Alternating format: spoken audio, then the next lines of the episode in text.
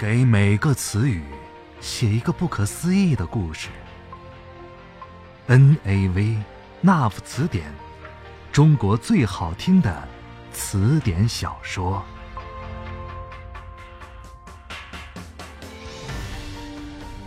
欢迎来到那夫词典，我是景波。今天给大家更新的原创故事，名字叫做《深夜食堂》。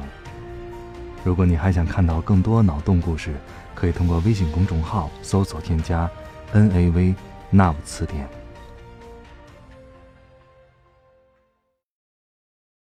夜已深，月亮升上正中天。天幕上竟然一颗星星都没有，满月显得那么孤独。它投下的光线就像霜雪一样清寒。悠悠的栀子花的清香飘散在卧室里。拿云百无聊赖的刷着微信朋友圈好久没有柳真真的消息了。这个神秘的女孩子不经常发动态，偶尔拿云发一条消息过去，也都石沉大海，杳无音讯。他时常会想起虚云大师的寄语。觉得真是不可思议。而与柳真真不同的是，柳文文是个话痨级别的朋友圈发烧友，他会每天发很多条，也许是心情，也许是见闻，也许是美食，也许是最近读过的一本书。你能从他的朋友圈真真切切了解他生活的脉络和他的喜怒哀乐，就好像无论分开多久多远。它都围绕在你的身边，像空气、阳光和水。夜半时分，总有很多要深夜报复社会的活跃分子在朋友圈晒他们的宵夜和晚餐的美食图片：火锅、日料、小龙虾、烧烤、牛排、酸辣粉。当你的肠胃在一天当中最饥饿的时候，他们总会不失时机的。用那些图片挑逗你对宵夜的渴望。他再一次用大拇指向下滑动页面，刷出的第一条，竟然是柳文文晒的一张美食：一份颜色诱人的辣炒花甲，还袅袅的飘着热气儿，那种鲜味儿仿佛能冲出手机屏幕，勾引着拿云的味蕾。卧室里淡淡的花香，非但没有安抚他的饥饿，反而让他更加渴望能吃点什么，缓解一下舌头的寂寞。于是，拿云从手机里找出那个人，发了一条信息：“你在家吗？”对方一秒钟后回复：“在。”只有这一个字，没有句号。有其他客人吗？又是立即回复，没有。二十分钟后，我过去。拿云非常随意的披了一件衣服，只带着手机、钥匙就出门了。门开了，光线温暖，空气中弥漫着淡淡的油烟气味。拿云熟练的坐在圆形饭桌一端属于他的位置上。发现餐具已经摆好，甚至准备了一次性塑料手套。看这个架势，不是啃酱骨就是吃海鲜。他注意到客厅的投影布上放映着最近播放的中国版《深夜食堂》，黄磊正在无奈地看着泡面三姐妹因为同一个渣男撕逼。你也看这个？拿云语气有点戏谑地问主人。哈哈哈！厨房里传出他的笑声。呵呵，说实话，我只是为了看看这部剧，真的有网友评价的那么烂吗？拿云说：“果然，像你我这般日漫深夜食堂的资深铁杆粉丝，估计也就是为了满足好奇心才看翻版的。在我心里。”小林勋演的老板第一，你只能排第二。”拿云笑着说。他一边端着盘子，一边缓步走过来，食物的香气笼罩在他的全身。淡蓝色的围裙扎在腰间，那细腰仿佛盈盈一握。他轻巧的步态和柔美的五官，完全不像是一个男人。如果你不是非常了解她，可能会误以为她是一个比较中性的女人。餐桌上一共摆着三道菜，青红椒点缀在橘黄色的明亮芡汁里，每一个贝壳都含苞待放似的。辣炒花甲，十只鲜红欲滴的小霸王举着二十只虾螯围成一圈的麻辣小龙虾，六只长相丑陋的牡蛎壳里面蒜泥油花四溅的。炭烤生蚝。拿云被这夜半里的海鲜香气勾引的食指大动，他还是略有吃惊的望着那道辣炒花甲。刚才他刚刚在朋友圈看到柳文文发的图片，这一刻图片里的东西竟然来到了眼前，有一种梦幻般的如愿以偿。他坐下来，在拿云对面说：“你刚才给我发消息的时候，我就有一种预感，你想吃海鲜，而且很有可能是花甲。我猜对了没有？”他微微的一笑，充满了无法言说的魅惑，竟然像极了一个女人。拿云有一秒钟出神，他一直觉得对面的她。很美，美的，就像不属于这个世界的人。他有着非常多的粉丝，男人为了他神魂颠倒，抛弃女朋友的有过；女人为了他寻死觅活，非他不嫁的也有过。但是拿云知道，他一直一个人过着神秘的生活，没有固定的女朋友，好像。也没有男朋友，他只是和一只白猫一起生活。那只猫被他叫做 “Yuki 酱”，日语“雪”的意思。那只白猫现在正蹲在客厅的沙发靠背上，像一尊雕塑一样一动不动。在月光下，它的毛发更加雪白，而四只黑色的小爪子。就像踩在黑夜里。温良玉的这间厨房里装着很多的秘密，即使是拿云也不能完全知晓。他把拿云视为知己，因为这个人的味觉不是一般的精彩。对于一个技艺超群的厨师来说，能听到这些食材生前的故事，无疑是一种对逝去生命的超度仪式。他的厨房在整幢别墅的西北角，在他做饭的时候，能看见夕阳西下、黛色群山的风景。厨房的装修风格，一半是红褐色的中式厨房，另一半是纯白色的欧式厨房。属于中式厨房的那一部分。全都是用红橡木打造的整体橱柜，里面塞满了各种全套的中式餐具。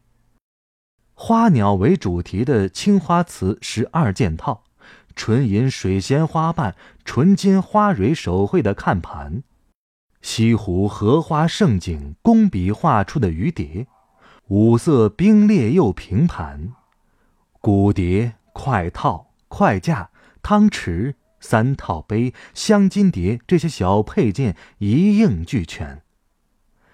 料理台上四眼炉灶旁边是一块原木砧板，上方挂着寒光闪闪的切片刀、斩骨刀和水果刀。调料架上摆放着一大排的玻璃罐子，豆油、花生油、老抽、生抽、陈醋、红油、盐。砂糖、蜂蜜、鸡精、蚝油、八角、花椒、草果，总之，你认识的、你不认识的调味料，他厨房里都有。属于欧式厨房的另一部分，风格完全不同。白色橱柜与不锈钢共同打造了金属感十足的现代风格。透过玻璃门，可以看见里面摆放的整齐的白色大盘、小盘、浅碟、深碟，银质刀叉和钢材质餐具从大到小分别摆放，肉刀、鱼刀、黄油刀、水果刀、汤匙、甜食匙、茶匙。橱柜的上方倒挂着各种西式酒杯，白酒杯、红酒杯、香槟杯、白兰地杯、雪莉酒杯。大理石台面上还摆放着形状怪异的醒酒器。全套的双立人厨师刀配合着蓝色珐琅铸铁锅，排列整齐的量杯、量勺、温度计、电子秤、砧板。与装着橄榄油、小豆蔻、鼠尾草粉、肉桂粉的瓶子相映成趣。中式厨房与西式厨房的分界线是一扇门，这也是整座房子最神秘的地方。除了厨师自己，没有任何人进去过那里。拿云参观过这间风格奇特的厨房。但是他没有去过门的那一边。根据功能猜测，里面应该是通往地下室的楼梯，可能是食物的储藏室，可能是一个大冰柜，也可能是红酒地窖。因为温良玉总有取之不尽、用之不竭的各种食材，而且永远是新鲜的，即使是像蓝龙虾这样稀有的食材也有。拿云可以用他的舌头判断食材死去的时间，从生鲜捕获到端上餐桌，最长的时间也不会超过三小时。比这间厨房更神奇的，就是温良玉本人了。温氏祖辈都是厨师，他们世世代代都共同撰写了一本传世的温氏菜谱。家族里的每一个人，都有一手厨艺的绝活有的人擅长石材雕刻，可以把大萝卜雕成孔雀，栩栩如生；有的人擅长面食烹饪，可以把一样的白面做出几百种花样。他的叔老爷温庭芳擅长做鱼，可以把一条鱼做出九九八十一种花样。最出名的一道菜叫做。烈焰红唇。他的表妹温姑娘在苏州观前街开着一家神奇的餐馆，只有夏、秋、冬三个房间，却日日顾客盈门。而他擅长的是揣测客人的喜好，总能未卜先知客人最想吃什么，所以在温良玉这里，你不用点菜。他比你更了解你自己，可以这样说，你也许不愿意承认，你的潜意识已经把你的欲望出卖给了温良玉。比如说，今天晚上，拿云虽然想念柳真真，但是他可能更在乎看得见、摸得着的柳文文。当柳文文朋友圈里的辣炒花甲和桌子上这盘辣炒花甲一模一样的出现在拿云面前的时候，他恐怕也不得不承认，心中的天平开始倾斜。温良玉安静地坐在拿云对面，欣赏着他吃着花甲、生蚝、小龙虾时候陶醉的表情。拿云右手捏着一只花甲，把嘴唇轻轻的凑过去，一吸，浓浓的汁水和花甲鲜嫩的肉就进到口腔里面。这是黄海獐子岛花甲，拿云说。温良玉微微一笑，点点头。呃，这个是鄱阳湖的小龙虾吧？拿云又说。温良玉又点点头。哈，真是什么都逃不过你的舌头啊。呃，这个，嗯，我想想。拿云把一只生蚝吞进去，在嘴里面打了几个转。加拿大西海岸的生蚝，还是美国西海岸的生蚝呢？这种甜口的味道，有些难以描述。是加拿大 New Brunswick 产的。拿云不可思议的笑笑，哈。你真是太神了！我一个小时前只是临时决定来你这吃这个宵夜，而你不仅仅是端上了我最想吃的海鲜，而且这些水产好像刚刚从水里捞出来一样新鲜。况且，三种食材都来自不同的地方，真的难以想象你是怎么做到的。对面的美男子顽皮的笑着，眯着一只眼说。呵，这是一个秘密呀，即使你出卖色相，我也不会告诉你的。呵呵呵。宵夜完毕，桌子上只剩下各种虾皮贝壳。温良玉知道拿云来他这里从来不开车，于是就建议到二层的阳台上喝一杯。温良玉这栋别墅位于南山的北坡上，与重庆著名的一棵树景区仅一墙之隔，所以，在一棵树能看到的重庆最美夜景，在他的阳台上同样可以尽收眼底。拿云一直非常疑惑，温良玉以何为生，才能买下这样一栋天价别墅？这栋房子每晚只接待一个客人，所以拿云并不知道温良玉还有哪些朋友。但是，似乎他的朋友特别多，而且全部活在故事里。温良玉优雅的坐在藤边椅子上，左手轻轻的摇晃着红酒杯，暗红色的液体在缓缓的旋转着。他的右手五指张开，伸向远方，好像要把仿佛近在咫尺的渝中半岛抓在手中。在昏暗的夜里，他的皮肤反射着微弱的光线，显得十分有光泽。拿云再一次有一种错觉，觉得她像是一个女人。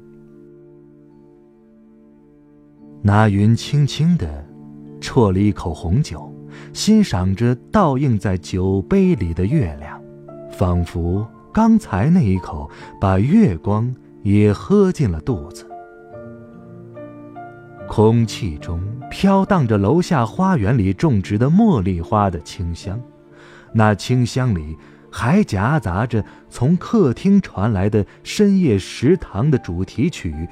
光线背后的音符，旁边的美男子转过头来开口了：“说说你的那个花甲吧。”拿云知道他的意思，那就是与花甲有关的那个女孩。其实，男人关于感情问题很难向别人倾诉，即使在酒精的帮助下。也无法面对另一个大男人说出心底的柔软。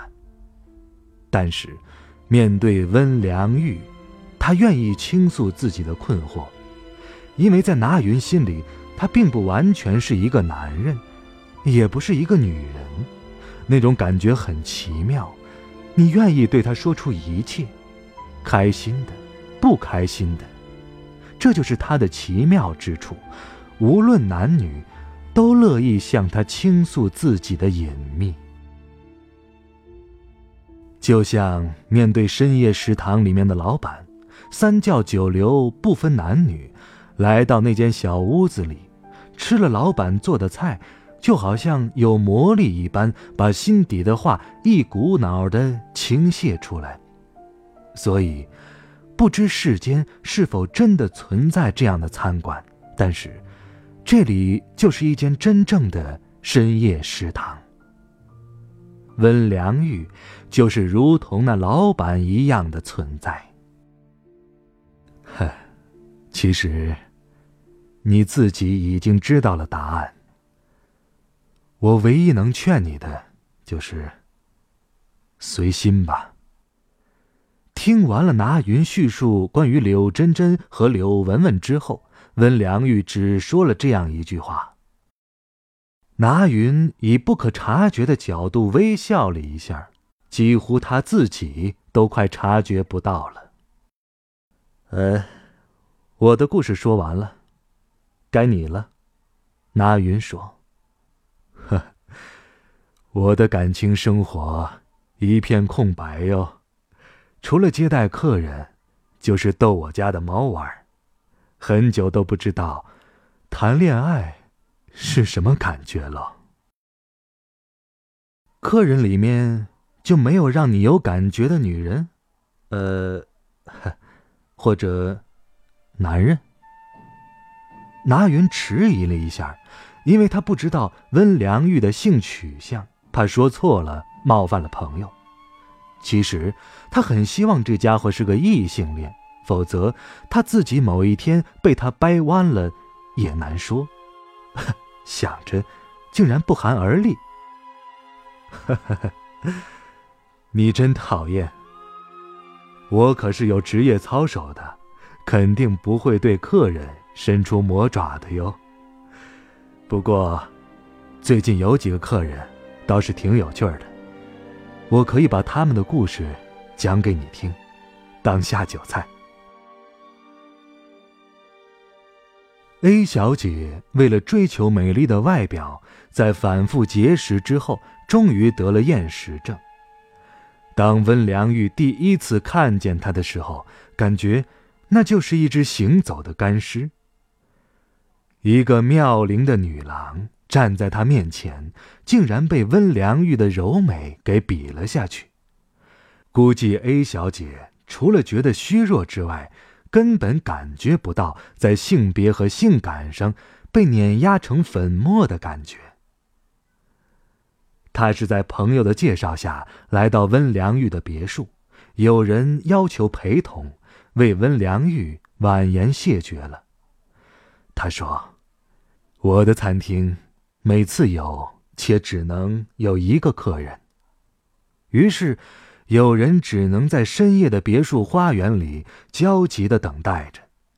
幸好温良玉很擅长侍弄植物，他还找人设计了花园里的灯光系统，夜里看起来美轮美奂。房前屋后种植了大片的茉莉花，小小的花瓣里。吐出幽香。三个小时以后，A 小姐终于从别墅里走了出来，整个人像变了一样。虽然还是消瘦，但是气色有了很大的改观。如果不是亲眼所见，有人都以为她服用了毒品。有人问 A 小姐：“温良玉给她吃了什么？” A 小姐只是淡淡的说：“这是我和他之间的秘密。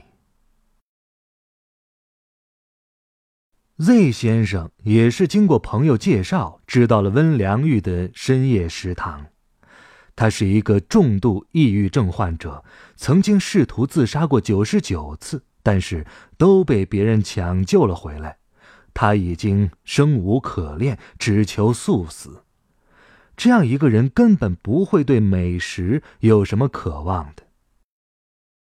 朋友告诉他，这家深夜食堂的食物美味到可以让他重新燃起对生活的热情。朋友希望温良玉的神奇厨艺可以救救这个一只脚踏进鬼门关的人。温良玉没有给他做任何饭菜。摆在桌上的只有两样东西：一只深蓝色、透明半球形的羊羹。你如果凑近看，里面就像银河一样闪耀着漫天的星光。另外，还有一杯鸡尾酒。温良玉要求他先喝酒，再吃羊羹。Z 先生一饮而尽，产生了真空般的幻觉。甜腻的羊羹顺着他的喉咙滑下去的时候，他觉得这就是天堂一样，因为他看见了银河系那辽远深邃的星空。Z 先生在这个世界上永远消失了。拿云看着桌子上那只倒三角形的马提尼酒杯，里面的液体是银色的，在月光和对岸鱼中半岛的灯光照耀下，闪着炫彩星海一样的颜色。你确实无法用语言形容这种色彩，朦胧、闪耀、变幻、流动、星光。这鸡尾酒叫银河，温良玉冷冷地说：“真漂亮，我好想喝一口，尝尝是什么味道。”拿云说着，要去拿那只酒杯的那只手，被温良玉挡住了。那只白皙光滑的手，有一种月光般的触感。你可不能喝这个。因为你的人生还很漫长。如果哪天你想开始生命新的旅程的时候，不用你说，我就会为你调制这杯酒的。拿云有一瞬间觉得，那是一杯水银。只有温良玉知道，那鸡尾酒的配方是冰城。柠檬汁、君度、伏特加、龙舌兰、糖霜、金箔、碎冰、水银。